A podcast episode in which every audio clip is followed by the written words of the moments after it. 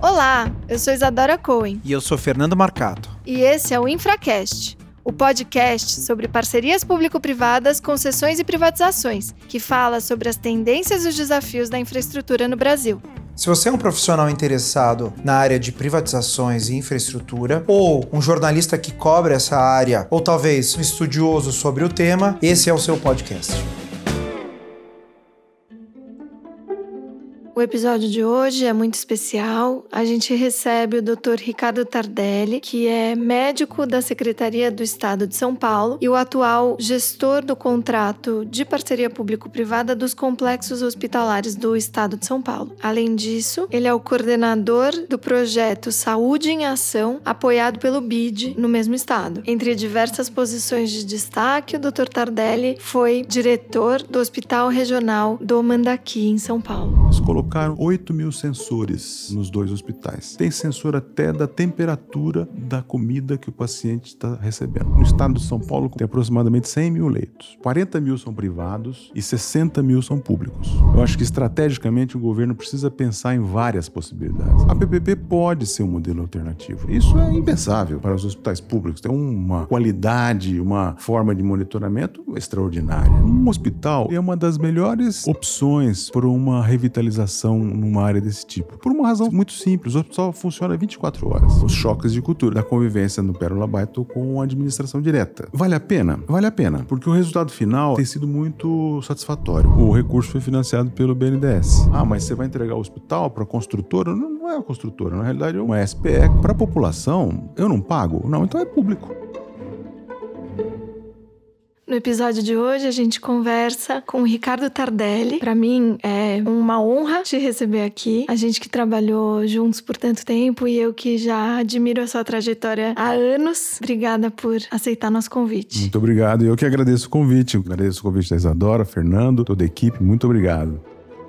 Dr. Tardelli, hoje o senhor é responsável pela administração de uma, eu diria talvez uma das principais parcerias público-privadas na área da saúde. Pelos nossos levantamentos, a gente sabe que a Bahia, Minas Gerais e São Paulo são os três estados que têm experiência em parcerias público-privadas na área de saúde. Sim, sim. O senhor poderia contar para a gente um pouco desse projeto, que eu entendo são três hospitais, como que eles estão organizados, como que ocorreu a licitação desses projetos? Sim, são três hospitais, dois deles estão no interior interior, um em Sorocaba, um em São José dos Campos. E o terceiro hospital, que ainda está em construção, é o novo prédio do Hospital Pérola Baiton. O Hospital Pérola Baiton é um hospital tradicional aqui de São Paulo, fica ali na Brigadeiro. Ele tem um prédio pequeno, acanhado, e ele vai crescer muito, aumentar muito a área dele. Mas o prédio do Pérola Baiton, a gente vai ter oportunidade de falar durante o nosso bate-papo, ele teve uma demora no seu início por conta da localização dele. O Pérola Baiton está no meio daquilo que nós chamamos de Cracolândia. Foi uma intenção do governo instalar o hospital naquela região como um impulso de urbanização da região e uma requalificação daquela área. Teve lá algumas dificuldades do ponto de vista legal, nós precisamos superar aí ao longo do tempo, e então ele ficou um pouco defasado em relação aos outros. Ele deve começar a funcionar em 2022, ao passo que Sorocaba e São José já estão funcionando desde 2018. Foi um único lote que a mesma concessionária ganhou? Não, foram dois lotes. Na realidade, eram para ser quatro hospitais, dois em cada um. Um hospital deveria ser um centro de otorrino ligado ao complexo HC. Esse aí acabou não entrando na licitação, então ficou Sorocaba num lote e o segundo lote São Paulo e São José dos Campos. Então nós estamos com os dois contratos, Sorocaba e São Paulo, faltando ainda o Hospital de São Paulo entrar em operação. Mas os dois hospitais estão funcionando desde 2018 com resultados muito satisfatórios.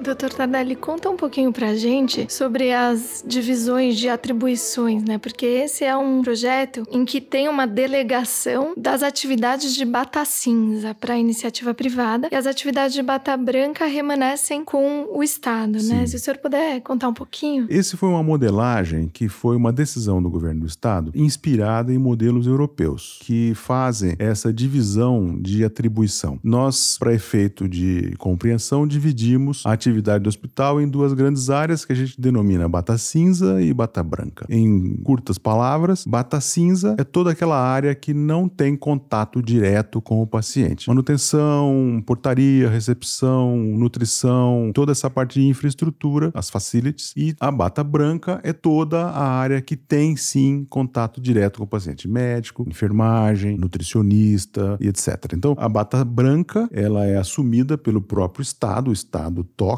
a parte assistencial e o parceiro privado faz toda a área de infraestrutura. Essa é a modelagem, a distribuição de atividades que nós decidimos implantar nesse modelo. E eu entendo que tem mais uma peculiaridade é que em alguns dos hospitais a bata branca ela é prestada ou fornecida por uma organização social, é isso mesmo? Exatamente. Já desde meados da década de 90, o Estado adota o modelo do contrato de gestão com as organizações sociais de saúde, assumindo o papel do gestor do serviço estadual. Como os hospitais de São José e Sorocaba são novos, então o poder concedente, o Estado, subroga a atribuição da gestão do hospital por uma organização social. Em Sorocaba, a organização social é a SPDM, muito grande, muito tradicional, ligada à Escola Paulista de Medicina. Em São José dos Campos é o ISG, o Instituto Sócrates Guanais, um grupo que veio da Bahia, está chegando em São Paulo, com resultados muito interessantes. Então é uma dupla PPP. É uma dupla PPP. Nós temos uma parceria de duas maneiras, dois formatos, bata branca e bata cinza, numa mesma instituição. O Pérola Byton, por sua vez, ele vai ser um desafio adicional, porque o Pérola Byton ele é um hospital da administração direta muito antigo e com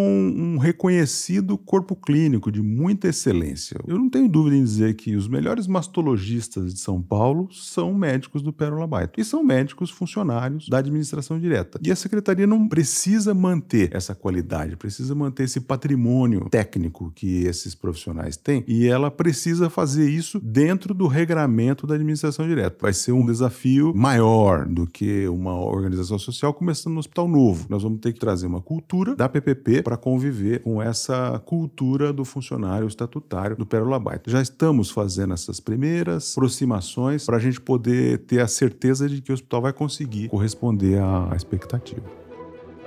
E se por um lado, doutor Tardelli, como o senhor aponta, a gente tem o desafio de convivência, né, dos funcionários públicos com esse novo regime que é estabelecido pela PPP, também existe um desafio interessante de convivência e de interface, né, que a gente chama, entre a OS contratada, a concessionária orquestrada pelo governo, até porque, mas não só por isso, esses contratos, eles são contratos de PPP, são contratos de 20 anos, né? E os contratos com a Bata Branca Ou com a OS prestadora desse serviço são contratos de no máximo cinco. Como que está sendo feita essa interface? Como que, que o senhor tem coordenado isso? Isso também é um aprendizado muito interessante. O contrato prevê algumas instâncias de interface. Existe um conselho gestor, existe uma comissão gestora também, que é tripartite, né? Ela tem um representante do poder concedente, que é o Estado, um representante da Bata Branca e outro da Bata Cinza, onde se tenta colocar ali os problemas para serem resolvidos. E tem uma comissão de interface entre as duas entidades, a bata branca e a bata cinza, onde aquilo que a gente chama do cotidiano do hospital, do dia a dia do hospital, é resolvido ali. Não é simples. Você fala, olha, é tranquila essa governança do modelo desse hospital? Não, não é simples, porque são entidades muito poderosas e que estão dentro do hospital trazendo uma nova cultura. O diretor do hospital é um pouco assim, senhor do castelo, né?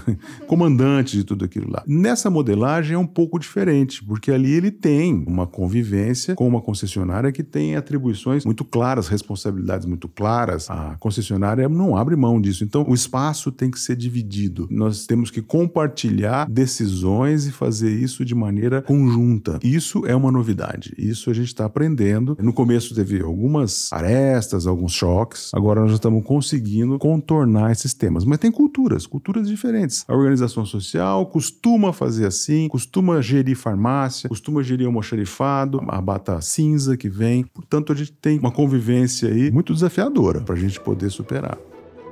É curioso isso que o senhor está falando, que me parece que é um tema muito importante. Eu não sei se todos já prestaram atenção, que principalmente em PPP sociais, essa interface e essa governança é crucial. Mal comparando, quando a gente analisa, por exemplo, a PPP de presídios, o mesmo acontece. Como que eu tenho o público gerenciando toda a questão disciplinar, etc., né? O senhor do Exatamente, castelo do, é. do presídio, né? E aquele privado que vem também com responsabilidades e que, portanto, tem que ter algum tipo de ingerência no negócio. Caso contrário, ele assume riscos e depois não pode ser responsabilizado por algo que ele não tem gestão. Então, isso acho que para PPPs sociais, essa questão da governança me parece que é um tema muito rico e que acho que esse, esses projetos são, são importantes. Da governança e da cultura, né? Da Como cultura. o senhor coloca, Sim, doutor Tardelli. Os choques de cultura. E agora, com esse desafio adicional que nós mencionamos, da convivência no Pérola Baito com a administração direta. Uma outra convivência também que nós vamos precisar resolver. Vale a pena? Vale a pena porque o resultado final tem sido muito satisfatório. Os hospitais são, de fato, hospitais diferentes do ponto de vista do conjunto de hospitais que a secretaria tem. A secretaria tem cerca de 90 hospitais entre administração direta e organizações sociais. E esses hospitais se destacam. Eles têm uma qualidade de infraestrutura e a qualidade da infraestrutura também promove uma qualidade de assistência muito relevante. Não há dúvida de que eles são hospitais especiais. Mas esse é um desafio que nós estamos começando. O modelo de OS já vem do meados dos anos 90. Já temos aí 25 anos de experiência em contratos de gestão. E estamos começando com um contrato de parceria público-privada há menos de dois anos, né? Foi abril de 18. Então vamos completar dois anos agora ainda em abril, né?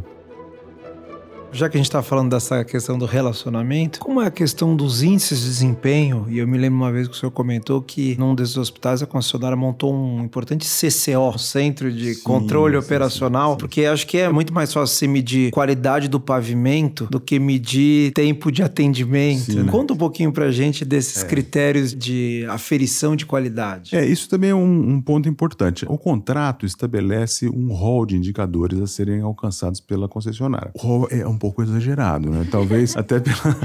A Isadora deve se lembrar disso. Talvez até pela inexperiência do Estado como contratante de uma PPP, a gente colocou 175 indicadores para a concessionária alcançar. Então, como se fosse um contrato de medição de uma 8666, né? De uma então, empreitada. É, foi um exagero, mas eu acho que vem muito daquilo, não, mas precisa colocar. Tal. Então foi, foi crescendo, crescendo. Então os chamados KPIs, ou Key Performance Indicators, é uma coisa bem grande mesmo. E a, a concessionária diante dessa contingência, ela criou um mecanismo de forte investimento na automação. Eles colocaram cerca de 8 mil sensores nos dois hospitais. Esses sensores são conectados à rede de internet e eles conseguem, em tempo real, medir e acompanhar quase tudo aquilo que está na lista dos indicadores. Tem sensor de água, sensor de luz, sensor de tráfego de dados, tem sensor até da temperatura da comida que o paciente está recebendo. Olha São sensores é, para todo lado. E eles fizeram aqui em São Paulo, embora os hospitais Sorocaba e São José dos Campos, uma sala de monitoramento com os vários reloginhos lá de todos os indicadores que vão sendo acompanhados por esse tipo de monitoramento. É um software que se usa muito nos Estados Unidos. Por acaso, se usa muito em Las Vegas. Né? Os, os, cassinos têm que ter uma infraestrutura perfeita, né? Não pode Sim. ter nada falhando. Então, Até arrumar a cama, não é... é? São duas horas entre a pessoa sair da cama e o outro deitar. Você precisa fazer o que eles chamam de limpeza terminal do leito. E esse prazo de duas horas. E eu, por acaso, estava no, no, centro de operações e apitou lá o um alarmezinho, fui lá saber o que, que era, e era esse indicador. E na hora ele liga e a. A ah, não teve muitas saídas aqui, então congestionou um pouquinho, 15 minutos depois já estava resolvido. Ou seja, isso é impensável para os hospitais públicos. Tem uma qualidade, uma forma de monitoramento extraordinária. Também é ponto relevante que eles já conseguiram uma certificação nível 2, né? a gente usa muito no, na saúde, a certificação ONA, ONA 1, ONA 2. Eles já conseguiram ONA 2 antes de um ano de, de funcionamento. É raro, mesmo para o hospital privado, e eles vão buscar agora certificações internacionais aí que os grandes hospitais privados já possuem, mas é, é contratual que eles busquem essa certificação internacional, que seria o ONA 3 ou uma Joint Commission, essas certificadoras mais exigentes, muito mais exigentes. Né? Então, não há dúvida que o hospital ele é bem diferenciado.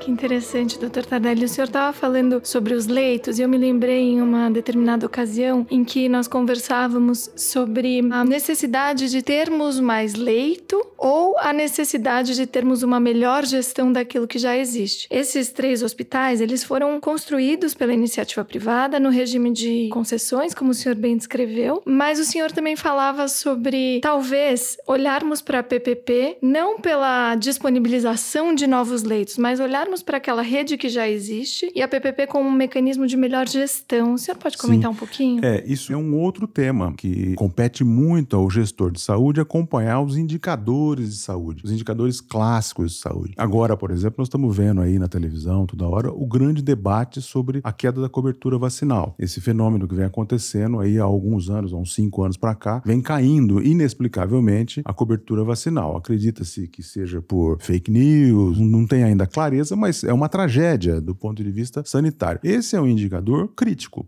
cabe ao poder público fazer a gestão das ações que vão impactar sobre esse indicador. Eu sou funcionário público e a gente está passando por um período de transição. Eu acho que não é só na saúde, em todas as áreas do serviço público existe uma transição. Estamos vendo aí ah, esse problema do INSS com a saída de 6 mil funcionários aposentados que não foram repostos. Isso tem acontecido em todos os lugares. Existe o um envelhecimento do quadro, o quadro não é reposto. Então, existe essa transição de modelo. A PPP pode ser um modelo alternativo se você conseguir ajustar uma forma de contratação em que você possa ter ações no território que venham a impactar sobre o indicador. Que tipo de ação pode fazer uma contraposição a essa questão do fake news na vacinação? É possível que o gestor privado consiga fazer uma contramedida e ter um contrato de performance que ele possa receber na medida em que ele vá conseguindo reverter essa situação. Isso é uma outra potencialidade do contrato de parceria que ainda precisa ser muito explorado Adoramos. Ali, o senhor comentou que um dos hospitais, que é o Pérola Byton, né, que é o Centro de Referência da Saúde da Mulher, o novo prédio foi desenvolvido dentro da Cracolândia, ou está sendo construído ainda, Sim. né? Que inclusive é uma das áreas que o governo do estado vem investindo também é, com uma PPP de habitação, né, que é logo ali do lado. Como que, na perspectiva da política pública, trazer um hospital para uma região tão vulnerável como essa pode ajudar numa eventual revitalização, em especial sendo um hospital da mulher mulher. A Isadora aqui também participou. Eu me lembro que ela, no período da desapropriação, Sim ela me acordava à meia-noite e dizia assim: Vamos na Cracolândia? Falei: Não é um bom passeio. Estamos perdidos. Não pode ser uma coisa mais leve, né? E aí a gente ia fazer uma vistoria, conversar com a polícia militar Sim. que estava cuidando justamente para que as invasões não voltassem, para que a concessionária pudesse construir. Exato, né? Como que essa questão de levar um hospital público para uma área vulnerável, como que ela ajuda a revitalizar essa área? Olha, um hospital é uma das melhores opções para uma revitalização numa área desse tipo. Por uma razão muito simples, o hospital funciona 24 horas. Se você tem um comércio, o comércio funciona naquele horário, à noite e fim de semana fica um deserto. Então não é interessante do ponto de vista de revitalização da área, moradia também. Moradia também proporciona movimento dia e noite. Agora, o hospital é o que mais proporciona, ou coisas que funcionem continuamente, que é uma maneira de poder fazer algo que possa reequilibrar esse drama social ali da Cracolândia. Foi de fato, né, Isadora, uma batalha em que a gente contou muito com o apoio da Secretaria de Governo, Isadora, a polícia, a Procuradoria-Geral do Estado, a Procuradoria foi muito parceira da, da saúde, a CDHU, a Secretaria da Habitação, ou seja, o Estado conseguiu unir forças de várias secretarias, que é um trabalho intersetorial difícil de, de fazer, mas houve uma união de forças para que a gente pudesse superar essa questão aí da desapropriação, porque os terrenos são muito invadidos. Era uma, uma situação muito caótica. Quando você imagina que tem 10 pessoas morando ali, quando você entra, descobre que são 30, porque tem muito mais do que se imagina. E o pessoal da CDHU, da habitação, fez um trabalho extraordinário de catalogar, cadastrar todas aquelas pessoas e encontrar soluções de moradia dignas, muito mais do que aquilo que nós vimos lá, né, Isadora? Foi um trabalho muito estimulante. Eu acho que a gente conseguiu, ao fim, oferecer uma condição para aquelas pessoas muito melhor e ainda por cima o Estado de São Paulo ganha um belíssimo hospital. E acho que o Dr. Tardelli toca num ponto, ele provavelmente não vai dizer aqui, mas ele foi o chefe de toda essa operação, enfim, todos nós nos inspirávamos nele. Mas além de ter uma parceria público-público dentro do próprio estado, nós tivemos também que fazer uma parceria público-público com a prefeitura, Ah, que foi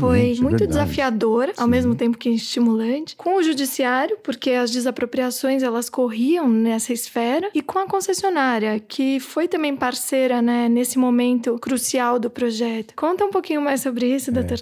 Tardelli. É, foi, foi muito mesmo. Eram vários imóveis e a desapropriação por si só ela não resolvia, porque a imensa maioria dos imóveis não era ocupada pelo proprietário. Ela era ocupada muitas vezes por inquilinos, invasores e toda sorte de situações eram encontradas ali. Foi realmente difícil. É claro que o judiciário, o Ministério Público teriam os cuidados todos para evitar danos. Então todo mundo teve que trabalhar, cada um olhando por o seu ponto de vista, mas de uma maneira sinérgica que pudesse, ao final das contas, trazer o, o resultado. Mas foi muito intensa aí essa atividade. Conseguimos, o hospital está lá subindo muito bem. Nós temos aí já marcado julho de 2022, uma nova inauguração. Eu vou, hein? Ah, Nós temos que estar lá. Agora, retomando um pouco a ideia da separação da bata cinza da bata branca, não haveria então uma restrição para se ter um hospital em regime de PPP com as duas batas concedidas para iniciativa privada? O senhor acha que esse pode ser um modelo possível a ser pensado? Ou isso pode impor problemas em função da forma como os médicos públicos, vamos dizer assim, são geridos? O senhor conta um pouquinho para a gente como isso funciona. Talvez, se você me fizesse essa pergunta há alguns anos antes, eu iria responder que a gente teria alguma insegurança, etc. Hoje, com essa experiência que a gente já tem próximo de dois anos, eu acho que seria viável um experimento de gestão com uma iniciativa de PPP integral. O contrato ele foi muito bem formulado e ele previa a necessidade de existir uma entidade gestora hospitalar juntamente com a, a empreiteira. Normalmente quem vence essas licitações são empreiteiras, grandes construtoras sem tradição em gestão hospitalar, mas o contrato estabelecia a necessidade de uma gestora hospitalar. Portanto, isso supera essa questão da, ah, mas você vai entregar o hospital para a construtora? Não, não é a construtora, na realidade é uma SPE com a possibilidade de contar com essa expertise e que consideraria isso perfeitamente possível. Acho que seria até muito interessante para a gente poder começar a fazer experimentos e comparações. Hoje nós temos um- uma boa solução, que é o contrato de gestão. O contrato de gestão funciona. Ele atende a secretaria em grande parte. Agora, o contrato de gestão pode haver outras possibilidades. Eu acho que estrategicamente o governo precisa pensar em várias possibilidades. Muito cuidado para não ter grandes corporações que possam ter um peso muito grande nessa distribuição do mercado. Você teria que fazer com que isso fosse equilibrado de uma maneira bastante diversa. Temos isso hoje. Nós temos hoje, basicamente, três naturezas de hospital ainda, quando se fala em hospitais públicos do Estado. Só assim, como curiosidade, né? Quantos leitos hospitalares tem no estado de São Paulo como um todo, somando privado com público? Tem aproximadamente 100 mil leitos. Desses 100 mil leitos, 40 mil são privados e 60 mil são públicos. Muita gente pensa "Ah, a distribuição entre população usuária SUS e população usuária de modelo privado não é muito diferente, é um terço, dois terços. Ou seja, a distribuição de leitos não é tão desequilibrada. Ou seja, o SUS tem um número de leitos razoável. E como é que estão distribuídos os leitos do SUS, esses 60 mil? Mais da metade deles são privados já, porque são das, OS. N- não são dos filantrópicos. Ah, As das antigas Santas Santas Casas. Casas, que vêm de muito tempo, já é um modelo em que o Estado ou o Ministério contrata essas organizações para fazer esse serviço. E aí, o restante é que são hospitais públicos mesmo. E aí tem hospitais de ensino,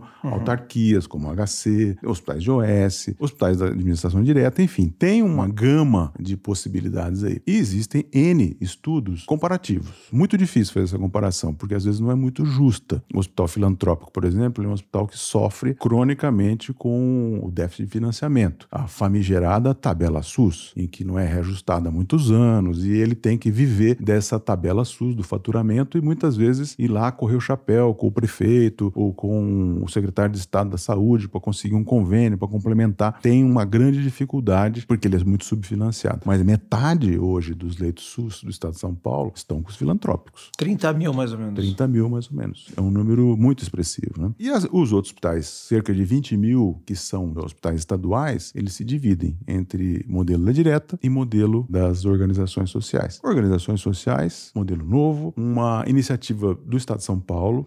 Depois foi um pouco polêmica no começo, tinha até uma ação de inconstitucionalidade, foi julgada, superou-se essa questão. Hoje já é um modelo é, bem aceito, espalhado pelo Brasil todo. É um perfeito? Longe disso. Tem muitos problemas. A gente tem várias denúncias em relação à organização social, organização social na saúde, na cultura. Tem um tema de compliance aí que precisa ser também enfrentado nessa questão do contrato de gestão e que traz alguma insegurança aí para os órgãos de controle, seja Ministério Público, seja Tribunais de Conta. Esse é um tema que a gente precisa melhorar, talvez ter agências governamentais, regulatórias, para poder assegurar. Por isso que eu digo que é, é muito importante ter alternativas. E essa alternativa, um hospital PPP puro, por que não? É, é, curioso isso, porque até mais recentemente o discurso político, né, que vamos dizer, migrou, saiu para um discurso tido como mais liberal, diz que mais saúde, educação e segurança permanecem com o governo. Mas pelo que o senhor está trazendo aqui, é importante a gente esclarecer que o fato de você agregar um privado, seja um PPPista, seja uma OS, seja uma Santa Casa, não significa que esse é um serviço privado, não é que ele está indo num hospital privado, mas é que existe um modelo de gestão em que o Estado não precisa prover toda a infraestrutura, prover todos os funcionários. É possível agregar o privado para fazer serviço, mas mantendo a natureza pública do negócio. Sem dúvida, é. sem dúvida. De maneira muito simplista, né? para a população, eu não pago? Não, então é público. É público. É. se eu não pago, é público. Então, ele não importa saber se o médico tem um contra-cheque do Estado, da prefeitura, da organização é. social ou da PPP, ele está em um hospital que é do SUS. Então, todas essas formas são formas de atendimento dentro do SUS. É evidente que isso é muito claro para a gente hoje, não tem dúvida disso. E acho que o movimento é nesse sentido. Na medida em que já existe decreto governamental desde 2016 que cessou a reposição automática dos funcionários. Então, nós tínhamos grandes concursos, uma movimentação muito grande de entrada e saída de pessoas. Isso hoje está só sai.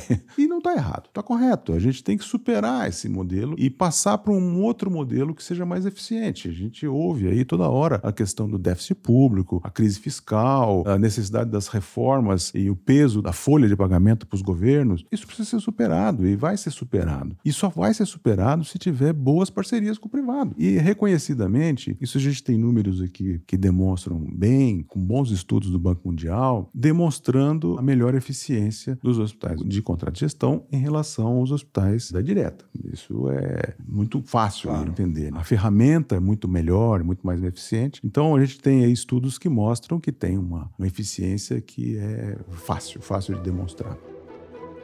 Mas eu queria aproveitar o senhor Dr. Tardelli também, a Isa, para a gente falar um tema que sempre aparece aqui no nosso Infracast, que é quais são as garantias de pagamento do contratado, parceiro privado, numa PPP de hospitais, em especial nessas PPPs aqui do estado de São Paulo. Existe algum tipo de inovação nessas garantias? Eu vou pedir para a Isadora me ajudar, até, até porque eu ouvi a entrevista da Isadora no Infracast, na, na qual qual ela falou um pouco sobre garantias, né? E ela até mencionou o nosso caso. Eu acho que assim, um dos fatores de sucesso da nossa licitação foram as robustas garantias oferecidas pelo Estado de São Paulo. Essa institucionalidade do Estado de São Paulo, da qual a Isadora fez parte lá na Secretaria de Governo, etc., foi muito importante. O Estado de São Paulo tem estruturas muito consolidadas, Conselho de PPP, a Fazenda, o Conselho Superior das Parcerias, PGE, muito presente, a Procuradoria do Estado, nas decisões. Isso dá ao parceiro privado tranquilidade, porque é um negócio sólido e que ele pode confiar. Não é, é um contrato de 20 anos em que o, o privado aporta um volume grande de recursos, ele precisa de uma garantia. Quando nós conversamos com a concessionária, esse foi o fator de maior atração. Quando gente falava, por que você veio? As garantias. As garantias são um ponto de, de atratividade, de atratividade, de atratividade para o privado. Conta um pouquinho do, do Fundes, como ele funciona. Então, e... no nosso caso, a gente teve teve duas garantias, uma garantia principal, que é dada pela CPP, a Companhia Paulista de Parcerias, e uma garantia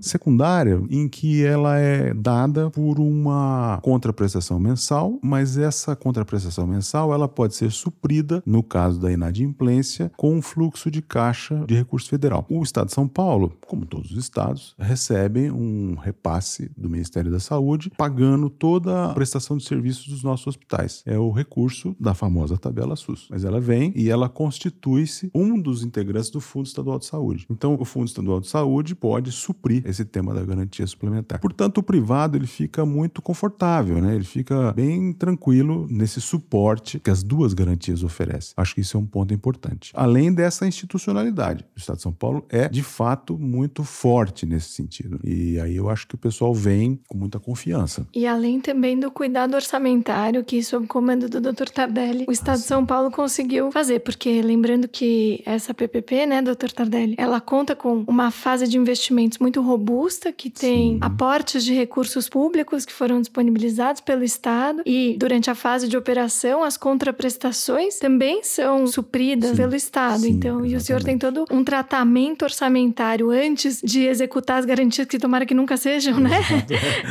para fazer com que isso fique de pé. Sim, isso é bem lembrado. Essa PPP ela teve um aporte do poder concedente na fase do CAPEX também, que foi também outro ponto de atratividade para o privado. Conta um pouquinho isso, não entendi. Conte aí, Isadora, você que sabe mais do que eu. Imagina, o doutor Tardelli é professor nesse assunto, com certeza. Mas durante a fase de investimentos, né, que durou quase três anos, tanto para São José quanto para Sorocaba, a iniciativa privada ela tinha que construir e essa infraestrutura. O Estado de São Paulo participou financeiramente dessa fase Sim. de investimentos por meio dessa figura que foi permitida, que é o aporte de recursos públicos. Então, a cada entrega foi se disponibilizando um recurso proporcional àquilo que se investia. E esse recurso, uma curiosidade, é que ele foi financiado, né, doutor Tardelli? Sim, sim. Então, é, o recurso foi financiado pelo BNDES. Então, o BNDES conseguiu aportar um empréstimo para o Estado que suportou essa fase de investimento, algo da ordem de 60-40, 60 Estado, 40 privado na fase de investimento. Ou seja, uma possibilidade de oferecimento de uma fase de investimento um pouco mais leve, uhum. associado a uma garantia bem robusta, associado a uma institucionalidade muito forte também do Estado de São Paulo, foram, sem dúvida, razões de sucesso. A gente vê isso como um fator positivo no nosso Estado. Né? Ah, eu queria ficar nessa entrevista até o fim da noite. eu queria fazer uma última pergunta, que eu sei, doutor Tardelli, que o senhor se deparou muito com esse tema, que é o fato de o contrato ser vivo. O fato de a gente estabelecer uma moldura contratual, mas conforme o tempo vai passando e as situações vão se apresentando, faz sentido que ele seja mudado. Exatamente. Faz sentido que ele seja adaptado. E eu acho, e essa é uma hipótese, que nos setores sociais, isso é ainda mais presente. Quando a gente está falando de concreto, de rodovia, claro que tem vida Sim. associada a isso, mas quando a gente está falando de um contrato de hospitais, a vida é o fim maior. E eu queria que o senhor comentasse um pouquinho sobre é isso. É uma ótima pergunta. 20 anos de um contrato de PPP é uma eternidade. A realidade epidemiológica muda. Eu vou dar só um, um pequeno exemplo muito rápido. A secretaria lida com um sistema, ou seja, você tem vários prestadores oferecendo serviços. Então, um dos temas temas críticos que nós temos no nosso sistema é a cirurgia cardíaca infantil ou seja, o nenê que nasce com a cardiopatia congênita, existe um gargalo de formação, é bem complicado a formação do médico especialista. E nós tínhamos esse gargalo. Quando nós estávamos construindo o Hospital de Sorocaba, a Beneficência Portuguesa, que é um grande prestador SUS filantrópico, saiu do sistema. Foi uma decisão unilateral do prestador e o sistema ficou capenga nesse tema. E nós precisamos mudar a configuração do Hospital de Sorocaba e incorporar ali o serviço de cirurgia cardíaca de malformação congênita. Isso foi um exemplo dessa coisa viva, porque o sistema precisou e nós precisamos nos adaptar. Então, nós vemos hoje uma tendência demográfica de envelhecimento da população, de predomínio de doenças crônicas, o câncer cada vez mais prevalente. É que o câncer está aumentando, é que as pessoas estão dando chance do câncer aparecer porque vivem mais, né? Antes morria antes, então não dava tempo, mas agora elas se expõem por mais tempo. Ou seja, é uma mudança, vai ser mais acentuada ainda. E isso é mais um desafio, né, Dora? Porque nós temos que fazer um contrato que ele é modificado, né? E muitas vezes por iniciativa do poder concedente.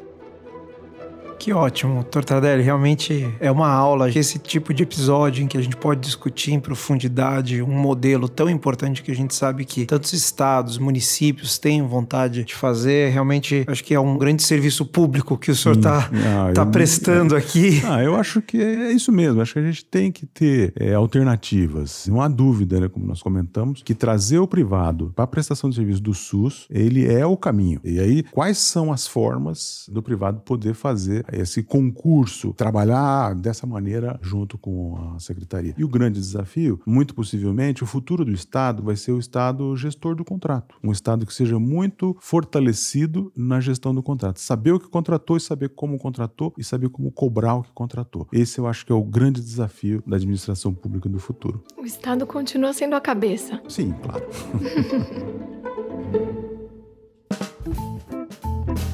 Doutor Tardelli, eu queria que o senhor soubesse que esse é um episódio que a gente espera já há muito tempo. A gente estava muito ansioso de poder recebê-lo aqui. Os nossos ouvintes também. Tenho certeza que os nossos grandes amigos de Sergipe, Tocantins, Piauí, mesmo de São Paulo, que têm pedido muito um episódio com o senhor para ah, tratar ah, da PPP da obrigado. saúde. Vocês são muito gentis. Muito Não, obrigado. é verdade. Estamos todos muito contemplados. Muito obrigada pela sua presença. Eu que agradeço. Gente. Por essa aula. Foi uma delícia delícia. Obrigada. Obrigado a vocês. Muito obrigado.